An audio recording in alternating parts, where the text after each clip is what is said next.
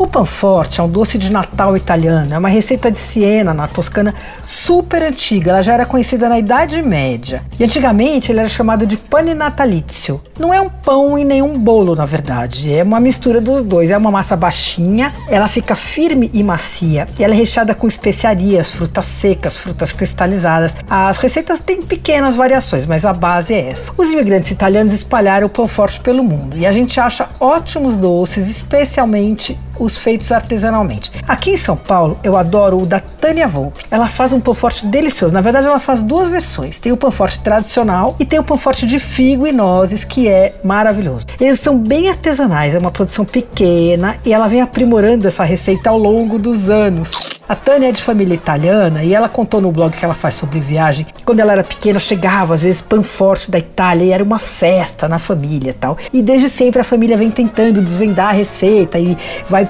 é, fazendo pequenas alterações e tal. Ela tinha parado de fazer para vender, mas esse ano ela retomou a produção. Ela só faz na época de Natal, viu? E eles são bons para dar de presente também, porque eles são embalados de um jeito charmoso, alguns vêm em tecido, outros numa caixinha. Os preços são os seguintes: o pão forte tradicional, pequeno, tem 150 gramas e custa 60 reais. E o grande tem meio quilo e custa 185. O de figo e nozes, pequeno, custa 70 e o de meio quilo 195. As encomendas são feitas pelo e-mail. Presta atenção, é tânia com y.volpe arroba gmail.com. Eu vou repetir porque às vezes você não conseguiu pegar. Tânia com y.volpe arroba gmail.com. E ela manda por Sedex, viu, se precisar. Você ouviu Por Aí. Dicas para comer bem com Patrícia Ferraz.